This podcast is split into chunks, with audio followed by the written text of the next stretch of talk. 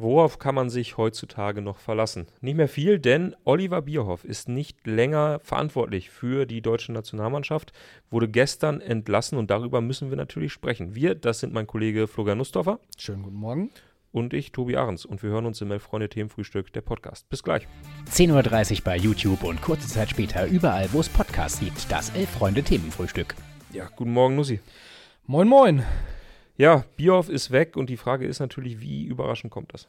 Überraschend kam es jetzt nach den letzten Tagen auch nicht, glaube ich, weil es war ja sein Kopf, der gefordert wurde von allen quasi, weil er eben derjenige ist, der am längsten im Amt ist, in, in der Verantwortung, in dieser vor allen Dingen durchaus auch sportlichen Führung. Er so ein so ein Bindeglied ist auch irgendwie zwischen sportlicher äh, Leitung, Außendarstellung, Management eben. Mhm. Wobei man da ja sagen muss, zumindest für Oliver Bierhoff selbst schien es ja sehr überraschend zu kommen.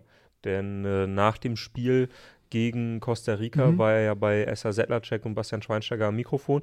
Und da hat er ja noch äh, gesagt, dass er sich über seine Zukunft keine Gedanken machen würde. Also im Sinne von, äh, das wäre ja jetzt eigentlich eine Frage, die unangebracht wäre. Da war er ja noch sehr sehr unkritisch sich selbst gegenüber, würde ich mal sagen. Will ich ihm auch nicht zu hoch anhängen nach so einem ja, Spiel, genau. aber schien doch, dass er damit jetzt nicht unbedingt gerechnet hat, seinen Hut nehmen zu müssen nach dieser Weltmeisterschaft. Aber ich glaube, wir alle wissen auch, und dafür sind wir lange genug im Geschäft, so. um zu wissen, was solche, solche Aussagen bedeuten oder wie solche Aussagen einzuschätzen sind, dass man am Trainer festhält oder dass man sich um seine eigene Person keine Gedanken macht und äh, sich nur mit Inhalten beschäftigt quasi. Das sind, glaube ich, so Phrasen, äh, die da standardmäßig einfach kommen? Weiß ich nicht, weiß ich ehrlich nicht bei, bei Oliver Bierhoff. Also nachdem ich dieses Interview gesehen habe, Max hatte mich äh, direkt am Tag darauf nochmal aufmerksam gemacht, da habe ich es mir nochmal angeschaut. Es wirkte schon so, dass er sich um seine Person nicht so diese Gedanken gemacht hat. Und das haben wir ja auch schon in den, in den vergangenen Folgen mal so ein bisschen besprochen. Er ist ja schon jemand, der so das, das große Ganze im Blick hat. Mhm, und ja. gerade, glaube ich, so mit dem Bau der DFB-Akademie sich selbst nochmal so ein kleines Denkmal mittlerweile mhm. gesetzt hat, was ja jetzt eigentlich erst mit Leben gefüllt wird, so richtig. Also das geht ja jetzt so langsam los. Äh, die Junioren-Nationalmannschaften treffen sich dort, die Nationalmannschaft trifft sich dort. Ja. Ich glaube nicht, dass er damit gerechnet hat, dass nach dieser WM Schluss sein könnte. Er hat es wahrscheinlich in den letzten Tagen dann zu spüren bekommen. Genau, er wird es zu spüren bekommen haben. Und wenn er ehrlich mit sich selbst ist, dann wird er ja auch sich eingestehen müssen, dass trotz aller Erfolge und trotz Denkmäler wie dieser Akademie mhm. oder dem WM-Erfolg von 2014, dass natürlich in seine Ägide halt auch ganz viel fällt. Alles, was der Nationalmannschaft vorgehalten wird, hat ja viel auch mit seiner Person zu tun. Da geht es ja gar nicht so um harte Ergebnisse, sondern vielmehr um Sachen wie Entfremdung, wie äh, PR-Aktionen, wie äh, wahnsinnige Slogans, die nie angekommen sind irgendwie. Also das sind ja alles so Sachen, die man zwangsläufig mit Oliver Bierhoff in Verbindung bringt. Und darum wird er ja auch wissen. Und deshalb glaube ich schon, dass wenn er sich jetzt auch mal nochmal reflektiert hat in den vergangenen Tagen, da wird er auf den Trichter gekommen sein, dass da äh, die Kritik, die sich über Jahre angestaut hat, die auch immer wieder er zu spüren bekommen hat und jetzt natürlich nach dem sportlich schlechten Abschneiden nochmal zunimmt, dass, dass das nicht von ungefähr kommt. Also ich halte ihn nicht für dumm. ich gebe dir recht, äh, Oliver Bierhoff hat das Charisma eines CDU-Generalsekretärs. Trotzdem frage ich dich nochmal, ist seine Ausbotung jetzt nicht doch so ein bisschen Bauernopfer? In gewisser Weise ja, weil natürlich eben all das, was ich gerade aufgezählt habe, was in, de, in der Vergangenheit an Nationalelf und am DFB kritisiert worden ist, natürlich auch immer auf seine Person quasi. Mhm ähm, projiziert, wurde. projiziert wurde. Und äh, der Kollege Peter Ahrens hat im Spiegel vom Blitzableiter gesprochen, der jetzt mhm. quasi weg ist. Mhm. Und äh, ob man jetzt Blitzableiter sagt oder Bauernopfer, es ist nun mal derjenige, der auch einfach am längsten im Amt war mhm. und jetzt natürlich auch Platz macht, ne? Und wenn man jetzt diesen Kopf quasi opfert, diese, diese Position freistellt und auch da eben Platz macht für was Neues. Vielleicht auch mit frischen Ideen, mit Ideen, die nicht äh, irgendwie Nähe versprechen um, um, um PR willen, sondern mhm. aus echter Überzeugung. Mhm. Ich finde auch, dass Bernd Neuendorf da äh, einen Weg eingeschlagen hat und eigentlich jemand ist, der eigentlich in diese Richtung geht. Mhm. Ähm, deshalb glaube ich, dass es mehr ist als nur ein Bauernopfer, sondern dass es auch folgerichtig ist und eben auch ähm, ja, Platz machen kann. Ich sehe es grundsätzlich genauso wie du. Also ich glaube nicht, dass er, dass, dass er da einfach nur stellvertretend geopfert wird für Fehler, die andere gemacht haben, sondern es sind ja alles Dinge, die halt wirklich eng verknüpft sind mit seiner Position. Ja, da gebe ich dir recht. Äh, so wie du es, genau so diesen Satz, wie du es gerade gesagt hast. Ich habe aber trotzdem die Theorie, dass es sich der DFB mit dieser, ja, mit dieser in Anführungszeichen frühen Entlassung von Oliver Bierhoff. Also ich meine, eigentlich ja. sollte ja jetzt, heute glaube ich ist der Termin, sollte es ja jetzt zur Analyse kommen, was ist bei der Weltmeisterschaft schiefgelaufen. Und schon vorher wird Oliver Bierhoff entlassen, geopfert, wie auch immer man das nennen möchte. Und ich glaube, dass es zumindest einen Gewinner hat, nämlich mhm. Hansi Flick. Also, wenn es Diskussionen gegeben hätte, ob man den Trainer wechseln muss nach so einem, ja, muss man ja einfach sagen, WM-Desaster. Also äh, war es ja einfach. Ja. Und zum Beispiel Freund des Hauses Tobias Escher hält ja an der Theorie fest, dass es einfach Trainerfehler waren, die dafür gesorgt haben, dass man, äh, dass man ausgeschieden ist. Mhm. Also ganz krass natürlich einfach diese Systemumstellung der Japaner, der man nichts entgegenzusetzen hatte oder falsche Wechsel getätigt hat in dem Moment. Äh, was man in der Analyse dann einfach sagen kann, dieses Spiel gegen Japan haben wir zu einem großen Teil deshalb verloren, weil Hansi Flick falsch gewechselt hat. Sagt zumindest Tobias Escher und ich finde, die Theorie kann man durchaus vertreten. Äh, er hat das auch auf die anderen Spiele projiziert, warum man gegen Spanien besser hätte spielen können mit anderen Entscheidungen, warum man gegen Costa Rica hätte besser spielen können mit anderen Entscheidungen.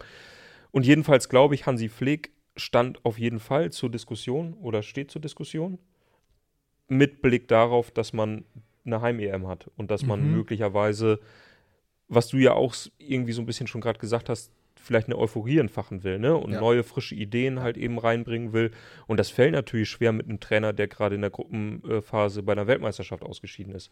Aber dadurch, dass du halt jetzt Oliver Bierhoff entlässt, hast du die Möglichkeit, mit Hansi Flick weiterzumachen, weil jemand anderes für Oliver Bierhoff kommt, der vielleicht diese, diese Frische reinbringt. Was ja jetzt quasi das nächste Thema wäre. Wer wird's denn?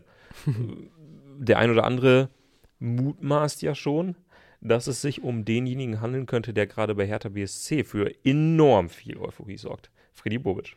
Ja, und ich finde, da vergisst man so ein bisschen, für wie viel Euphorie er tatsächlich in Frankfurt gesorgt hat. Ähm, das kommt mir gerade ein bisschen zu kurz bei mhm. all dem, äh, was da hier rund um Hertha in Berlin los ist, wo eben, wie gesagt, die Euphorie sich in Grenzen hält. Mhm. Es wäre irgendwie 90er-Jahre-Stürmer für 90er-Jahre-Stürmer so ein bisschen, ne? Mhm. Also auch um der treu zu bleiben, wäre es folgerichtig. Ähm, boah, ich glaube, der DFB, um jetzt gar nicht irgendwelche Personen reinzuwerfen oder so, aber vielmehr so ein bisschen das Aufgabenprofil zu schärfen oder Dinge, die ich glaube, die wichtig sind, sind gar nicht so sehr jetzt irgendwelche Namen. Da kann man dann natürlich gucken, wer sich dafür eignet. Aber ich glaube, was du gerade angesprochen hast oder was ich ja auch gesagt habe und von neuen Ideen und frischem Wind zu sprechen, ich glaube, ganz wichtig wird sein, eher so ein bisschen sich zu besinnen und abzubauen, back to the basics, weil das war ja das, was man Bioff zu Recht vorgehalten hat, äh, vorgehalten hat dass er halt sich viel zu viel Gedanken gemacht hat um irgendwelche Marketingaktionen, um äh, Stakeholder und äh, Sponsoren. Mhm. Und natürlich sind das gerade Sponsoring ist natürlich wichtig und Geld reinzuholen ist natürlich wichtig, aber sich da zu verlieren in irgendwelchen Kampagnen und so, das sind ja die Dinge, die für diese ganz große Entfremdung gesorgt haben. Und ich glaube, der DFB ist gut beraten, da eben jemanden zu suchen, der es versteht, runterzufahren und ganz bescheiden zu kommunizieren und ähm, dafür zu sorgen, dass nicht ein öffentliches Training verkauft wird, irgendwie als äh, die große Volksnähe, sondern mhm. als ganz selbstverständlich hinzustellen. Mhm. Mhm. Daran anzusetzen. Und wer das, wer das leisten kann, keine Ahnung. Freddy Bobic glaube ich eher nicht. Aber äh, ich habe jetzt auch keinen Alternativnamen, der im deutschen Fußball für die große Bodenständigkeit steht. Aber ähm, ich glaube, da gilt es anzusetzen. Ich weiß nicht, gibt es bei dir äh, Namen, mit denen du sowas verbindest? Oder denkst du, anders oder? Naja, also das, das eine, was ich, äh, was ich anzumerken hätte, wäre, dass man, glaube ich, gerade wenn man bei den Frankfurtern hört, dann gibt es da ja schon gewisse Lager, die sagen, naja, also Freddy Bobic, schön und gut, aber bei uns hat die Arbeit immer noch Ben Manga gemacht und ähm, mhm. Freddy Bobic hatte gerade Glück, dass er zur richtigen Zeit am richtigen Ja. Ort war. Gibt es ja durchaus die Leute, die das sagen. Äh, bin ich nicht nah genug dran, um das am Ende wirklich bewerten zu können, aber zumindest diese Theorie gibt's. Und nach allem, was Freddy Bobic jetzt bei Hertha BSC bisher geleistet hat, ja, gerät man in Versuchung, das zumindest zu glauben. Ähm, bei mir löst da keine Euphorie aus. Auch genau aus den Gründen, Mhm. die du gerade genannt hast, wenn man irgendwie was Bodenständiges, was Volksnahes haben möchte. Ja, fällt mir jetzt nicht gerade äh, Freddy Bobic ein als erstes. Mm, bei Magenta Sport gab es eine große Diskussion, eine Ja. große Diskussionsrunde mit Johannes Bekerner, mit Toni Kroos, mit Wolf Christoph Fuß, mit Freddy Bobic, Ja. mit Tabea Kemme und mit Matthias Sammer. Und wen von den sechs würdest du jetzt gerne im Amt sehen? Um ehrlich zu sein, nicht einen davon. Äh, vielleicht noch am ehesten Tabea Kemme. Ja, Äh, naja, der, auch, der nein. Auch der Name Matthias Sammer fiel hier gerade schon in den Kommentaren, Und darauf zumindest was das ich hinaus. Sportliche angeht, ne? Darauf wollte ich hinaus. Und Matthias Sammer habe ich sehr lange sehr bewundert. Ja. Ich glaube, spätestens mit seiner Expertenrolle bei Eurosport äh, hat er wirklich bewiesen, wie viel Ahnung der Mann hat für Mhm. jemanden, den, der ihn nicht im täglichen, in der täglichen Arbeit erlebt, Ja. sondern in dem Moment, äh, was, wie er erzählt hat, auch mit welcher Leidenschaft. Es war schon wirklich fantastisch. Und in dieser Diskussionsrunde äh, ich weiß, dass das andere, glaube ich, auch anders gesehen haben, aber mir hat es gar nicht gefallen. Also sehr pastoral gesprochen.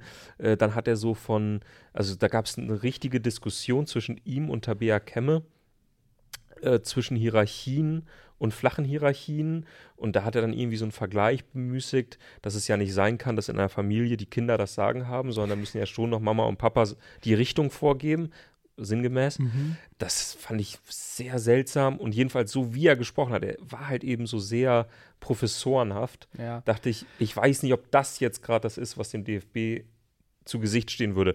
Unabhängig davon, dass ich seine, seine sportliche Kompetenz nicht bezweifeln würde. Ähm, ich war gerade hier in den Kommentaren und möchte einfach nochmal äh, ein Zitat vorlesen von 900 TKS, Mhm. der äh, hier zu viel Zustimmung erf erfährt, weil er äh, es sehr gut auf den Punkt gebracht hat, nochmal zum Thema Bierhoff. Man kann es wohl auf die Formel bringen, Bierhoff ist nicht schuld daran, dass wir ausgeschieden sind, aber er ist schuld daran, dass es uns egal ist.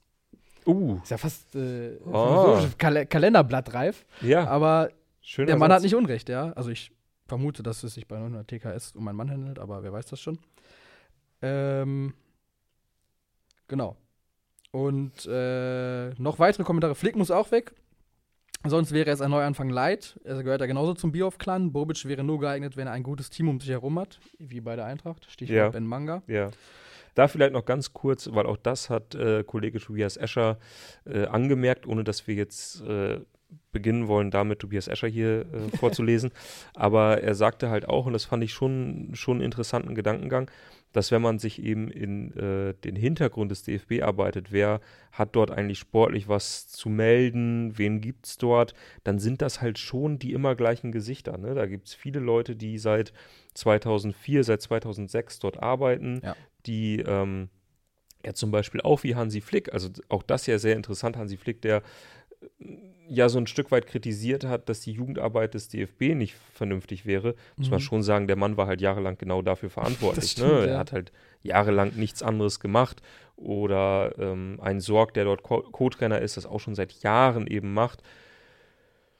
Und wenn die natürlich alle jetzt weiterwursteln, dann kann man das so machen, sorgt aber jetzt nicht gerade dafür, dass man positiv in die Zukunft schauen sollte, weil eben am Ende genau die gleichen dort arbeiten, die dort in den letzten Jahren gearbeitet haben. Und dann stellt man sich die Frage, hilft das, wenn man tatsächlich ein sportliches Problem beim DFB ausmacht? Wenn man am Ende sagt, der Verband hat gar kein sportliches Problem, sondern nur ein Problem in der Außendarstellung, dann war es möglicherweise der richtige Schritt. Mhm. Genau, ich glaube, dass der Ver- Verband beides hat. Also ich meine, Mhm. wer zweimal in Folge bei einer Weltmeisterschaft in der Vorrunde ausscheidet, plus äh, eine nicht besonders glorreiche EM dazwischen spielt, äh, hat eine sportliche Krise auf jeden Fall. Ja. Muss vielleicht auch einfach mal die eigene Zielsetzung dann hinterfragen und runterschreiben, schrauben, Mhm. auch, auch für die kommende Heim-WM, äh, Mhm. Hei- Heim-EM. Und äh, ich glaube auch, dass es nicht damit getan ist, Oliver Bierhoff irgendwie zu ersetzen, sondern dass eben, glaube ich, es vielleicht auch eine Lösung wäre, da mit mehreren Personen äh, zu gehen und mehrere Personen in die Verantwortung zu nehmen, die eben sich für die spezifischen Bereiche auch dann konzentrieren können. Und äh, der eine kümmert sich vielleicht ums Sportliche, der andere um die Außendarstellung und äh, der dritte bucht dann die Hotels. Ja. Apropos Hotels buchen, Oh. sprechen wir vielleicht über die Mannschaften, die ihre Hotels verlängert haben. Oh, äh, ja, sehr Bei gerne. dieser WM. Mhm. Denn nicht, äh, es gibt noch ein paar, die im Turnier sind. Mhm. Gestern haben verlängert Kroatien und Brasilien. Ja. Soll ich mal loslegen? Weil ich habe ein, zwei Ideen dazu. Okay, leg los. Also wir haben ja gestern Kroatien gegen Japan äh, getickert. Ja. Und natürlich habe ich mir schon am Wochenende mal zwischendurch gedacht, Mensch, diese Spiele wären ein Stück weit interessanter, wenn die deutsche Nationalmannschaft noch mitspielen würde. Da komme ich nicht drum rum. Das wäre einfach ein kleines bisschen interessanter. Mhm. Gestern habe ich mich dann wirklich geärgert, weil weder Japan noch Kroatien haben so Fußball gespielt, dass man sagen könnte, oh, da hätte aber die DF DFB 11 gestern Probleme gehabt. Ja. Ich glaube ganz im Gegenteil, sportlich.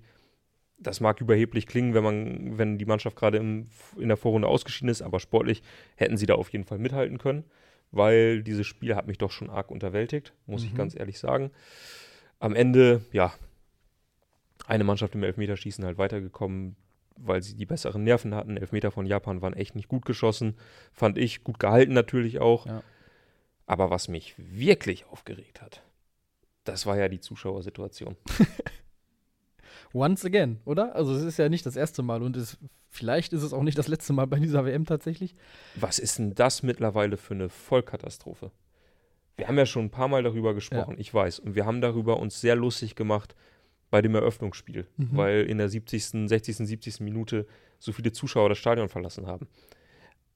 Und natürlich fand ich das auch schon total seltsam, aber habe mich immer noch ein kleines bisschen davon beschwichtigen lassen, dass die Leute, die dort vor Ort war, waren oder vor Ort sind, gesagt haben, naja, das ist so ein Stück weit die Kultur der Menschen dort. Wenn es sportlich um nichts mehr geht, dann verlässt man eben das Stadion, man kommt relativ spät, man geht relativ früh, das ist eben so. Naja, und irgendwie habe ich mir auch selber gedacht, ja, gerade so bei so Spielen Katar gegen Senegal, da kann es schon mal sein, dass da ein paar Plätze leer sind. Es ist natürlich schon ein bisschen auffällig, aber das passiert dann. Vielleicht ist eben Umstand dieser Weltmeisterschaft. Und ich habe mir das selber noch so ein Stück weit schön geredet. Aber Nussi, wir sind jetzt im Achtelfinale. Und du hättest da Fußball spielen können, also auf der Tribüne. das Wahnsinn, war ja ne? unfassbar. Was für eine Vollfrechheit. Ja, absolut. Und das Ding ist ja, eine WM ist ja immer noch irgendwie ein Traum für viele, so auch gerade Kinder und so, ne? Ja. Und äh, die sitzen vorm Fernseher und finden es, gerade wenn sie sich vielleicht in einem Alter unter 10 noch nicht so mit der Menschenrechtslage in Katar beschäftigen, sondern einfach nur mit dem Sport Fußball, dann finden die halt Fußball geil und wünschen sich vielleicht nichts sehnlicher, als sowas mal im Stadion zu erleben. Und dann sehen sie halt, äh, okay, da sind Menschen, die interessieren sich nicht besonders so dafür wie ich. Und ähm, ja, das ist schon traurig und ich dann ist es halt was, was man auch mit dem Ausrichterland irgendwie in Verbindung bringen muss und ähm, mit der Situation vor Ort, die es anscheinend nicht möglich macht, dieses Stadion vollzukriegen. Also Ich finde es kompletten Wahnsinn. Also, das ist ein Offenbarungseid. ja, und ich, also mir tut das jetzt wirklich weh, wenn ich das sehe. Als ich äh, vorgestern Frankreich gegen Polen gesehen habe, da sind auch, also du siehst ja immer die, die Gegengrade. Und in fast allen Stadien ist es so, dass es so gewisse Ehrenplätze in der Mitte gibt. Ja.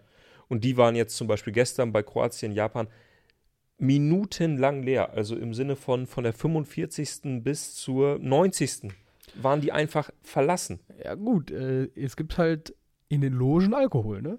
Da gibt es ja äh, Sekt und Sel äh, Wein und Bier. Ja, trotzdem hast du dich da hinzusetzen, wenn Fußball gespielt wird in einem WM-Achtelfinale.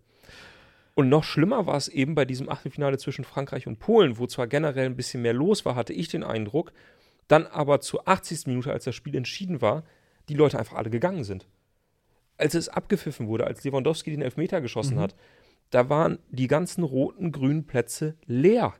Das gibt's doch überhaupt nicht. In, und wir laufen jetzt wirklich Gefahr, also was heißt, wir laufen Gefahr, aber es, es ist theoretisch möglich, dass wir demnächst ein WM-Halbfinale sehen, wo der Gewinner wegen meiner nach 75 Minuten, nach 75 Minuten feststeht, weil es 3 zu 1 steht oder 2 zu 0. Oder die 7 Leute sagen, 1. ach naja, was soll's.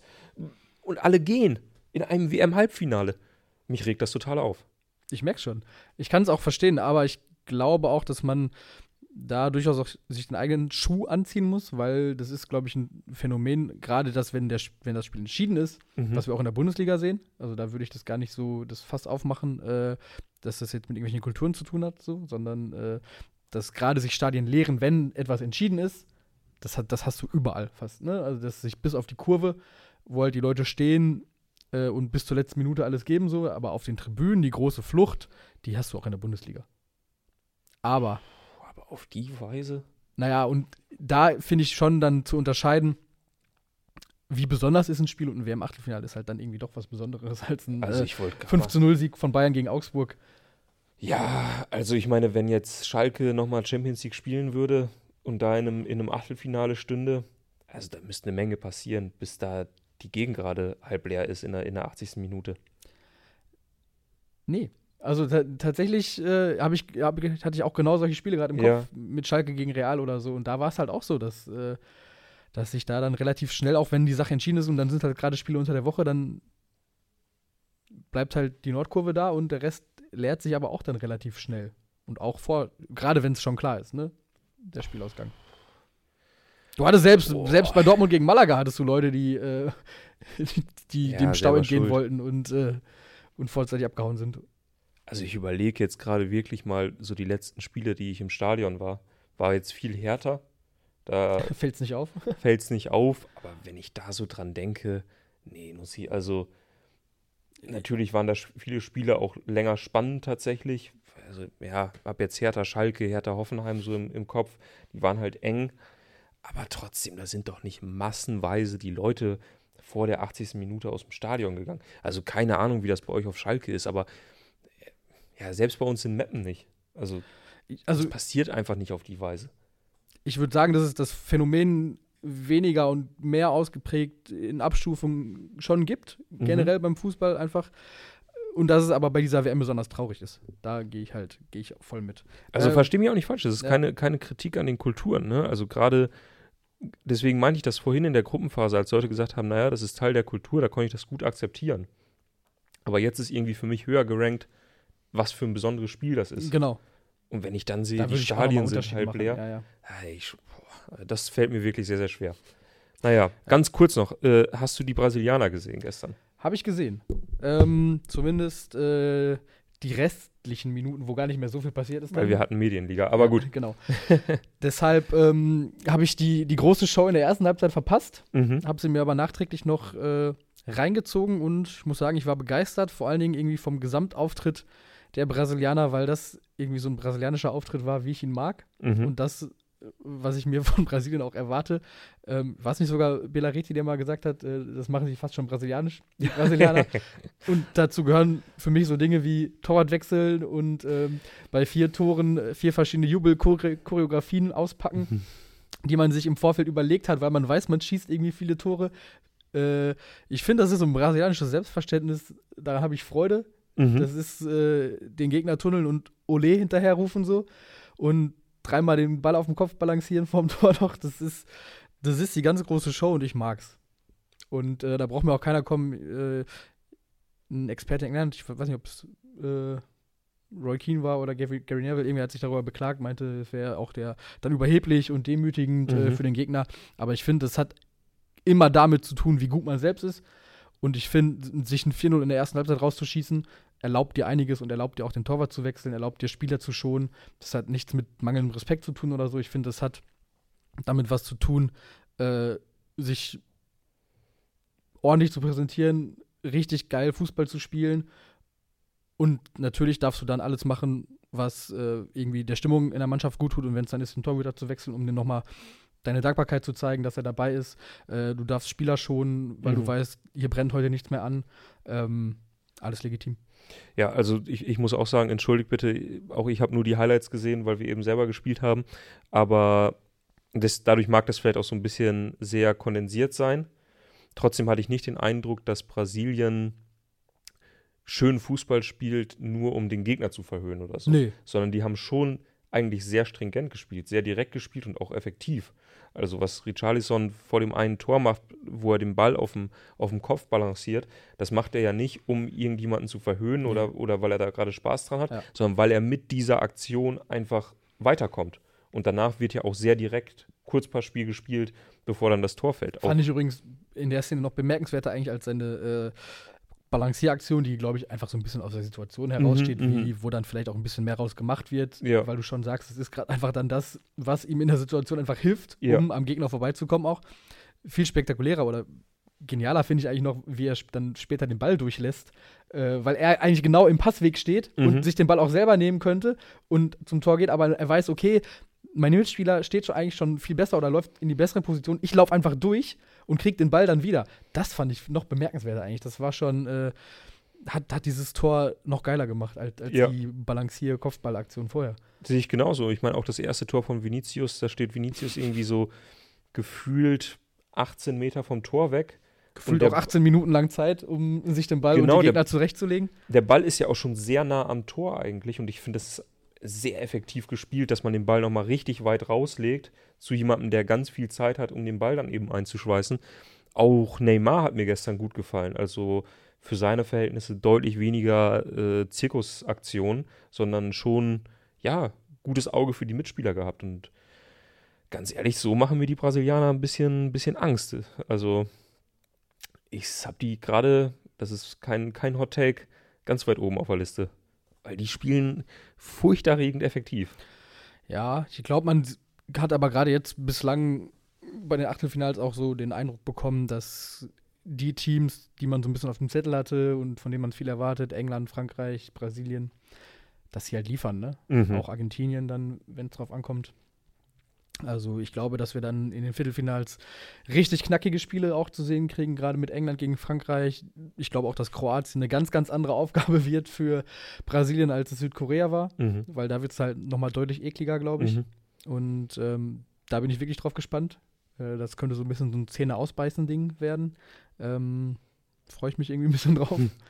Und ähm, ja, ich glaube, es läuft über die großen Namen irgendwie. Ja, dann sag noch mal ganz schnell das letzte Viertelfinale. Welches wird denn das sein? Wen sehen wir da? Äh, sag kurz, was haben wir heute für Spiele? Spanien, Marokko? Spanien, Marokko. Glaube ich einfach, das wird, der, der Trend wird sich fortsetzen. Also Marokko in allen Ehren, auch wenn sie ihre Gruppe gewonnen haben und auch ähm, wenn sie leidenschaftlich spielen und äh, wahrscheinlich äh, ganz Nordafrika hinter sich wissen, äh, glaube ich, dass Spanien das relativ easy runterzocken wird. Und dann haben wir Portugal gegen. Tja, ich stehe gerade genauso auf dem Schlauch. ich habe schon die ganze Zeit über- Schweiz. natürlich Portugal gegen die gegen die Schweiz. Schweiz. Ja, ich meine, Da würde ich tatsächlich äh, der Schweiz zutrauen, dass sie sich irgendwie durchwurschteln. Als kleine Überraschung vielleicht. ja, Ja, weil ich halte die Schweiz irgendwie für grundsätzlich defensiv stark. mhm. Es ist einfach so, das, was ich mit der Schweiz verbinde, ist irgendwie eine gewisse Solidität immer. Mhm. Gute Torhüter. Deshalb kann ich mir auch da vorstellen, dass es so ein bisschen Ähnlichkeiten geben wird zwischen dem Spiel, was wir erwarten zwischen Brasilien und Kroatien und äh, Portugal und der Schweiz. Mhm. Mhm. Da könnte ich mir schon vorstellen, dass, dass die Schweiz es schafft, sich da so ein bisschen durchzumogeln. Nee. Gut. Spanien, Portugal wird es dann werden. Wäre das schönere Duell. Gebe ich Ja, dir schon. recht. Ja. Boah, das wäre das wär schon ein nettes Wochenende. Auf Mit jeden den Fall. vier Spielen. Und das meine ich dann halt, ne, mit den großen Namen und da, da wird es dann halt knackig oder vielleicht dann auch richtig geile Spiele. Karl schreibt, ich bin der Schweiz gegenüber neutral eingestellt. Natürlich. In diesem Sinne. Ähm, zum äh, guten Schluss müssen wir, denn es ist mittlerweile ja schon, man kann sagen, Tradition geworden. Gute Tradition. gute Tradition, über das Alternativspiel äh, des Tages sprechen. Denn Ja. für alle, die keine Lust haben äh, auf die Weltmeisterschaft, was wir ja durchaus nachvollziehen können, äh, haben wir jeden Tag ein Alternativspiel vorbereitet. Äh, Nussi sucht es gerade raus und Mhm. äh, wir ähm, losen noch einen Gewinner, denn äh, zu jedem Alternativspiel gibt es ein kleines Tippspiel. Es gibt, äh, wie in den letzten Tagen auch, eine Chronik zu gewinnen. Also, falls ihr gerade uns per Podcast hört, äh, auch diesmal wieder ähm, schaltet kurz bei YouTube rein, schreibt es in die Kommentare, falls ihr mitmachen wollt, falls ihr gewinnen wollt. Es gibt eine Elf-Freunde-Chronik, die es jetzt gerade auch am Kiosk gibt. Äh, gestern beim Derby del Delfini, es wurde in den Kommentaren nochmal, noch mal habe ich gesehen, ähm, kritisch beäugt, Ah, ja? wie wir Italienisch gesprochen Ah, haben. okay. Deswegen seht uns das nach. Also das Das Delfin-Derby. Fischduell. Das Fischduell äh, gestern Wobei in, Delfine, in sind ja, nicht- Delfine sind ja nicht, nicht mal Fische. das stimmt. Säugetiere. Hey, hey, hey. Zwei jedenfalls haben es richtig getippt. Ja, es Das war ein Ergebnis? 2 zu 0 Auswärtssieg. Oh. Ja. Und gewonnen hat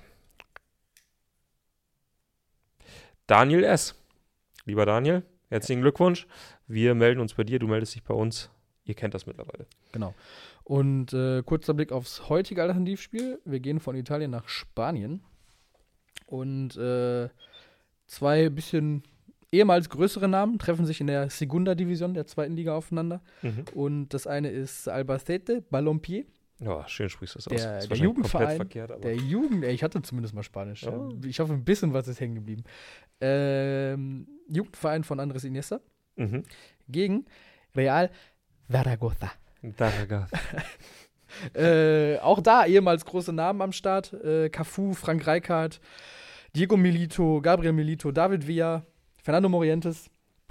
Also die beiden heute in der zweiten Liga. Ihr dürft wie immer tippen. Haut eure Kommentare gerne, äh, eure Tipps gerne in die Kommentare unter das Video. mhm. Wir werden auswerten. Ja. Alle Kommentare, die nach Spielschluss eintrudeln, kommen nicht mit in die Wertung. Und wie Valkyros gerade schon schreibt, den Daumen nicht vergessen. Das wäre Genau. uns sehr wichtig. Da freuen wir uns über, über jede Bewertung, jeden Daumen. Das hilft uns sehr. Kostet euch nichts und sorgt dafür, dass wir diesen ganzen Spaß hier immer noch weitermachen können. Und mir fällt gerade auf, ich hatte mal als Kind Playmobil-Figuren, so Ritterfiguren, und die hatten hundertprozentig das Logo von Real Zaragoza äh, auf den äh, Schildern. Wirklich? So viel dazu. Das wäre ein geiles Easter Egg. Ja, stimmt. In diesem Sinne äh, würde ich sagen, wir schauen uns heute die letzten Achtelfinals bei dieser Weltmeisterschaft an. Ja. Üben die Aussprachen für das morgige Alternativspiel. Exakt. Und wenn ihr mögt, schaut ihr heute bei elffreunde.de auf die Seite. Ähm, jetzt gerade läuft ein Text über Marokko. Oh, er läuft noch gar nicht. Er wird jetzt gerade eingestellt. Und ähm, ansonsten gibt es viele schöne, knackige Inhalte. Yes. Unter anderem der Ticker zum Spiel Spanien gegen Marokko. Schaltet gerne rein, wenn ihr mögt. Ansonsten sehen wir uns morgen hier wieder. Genau. Bis dann. Ciao.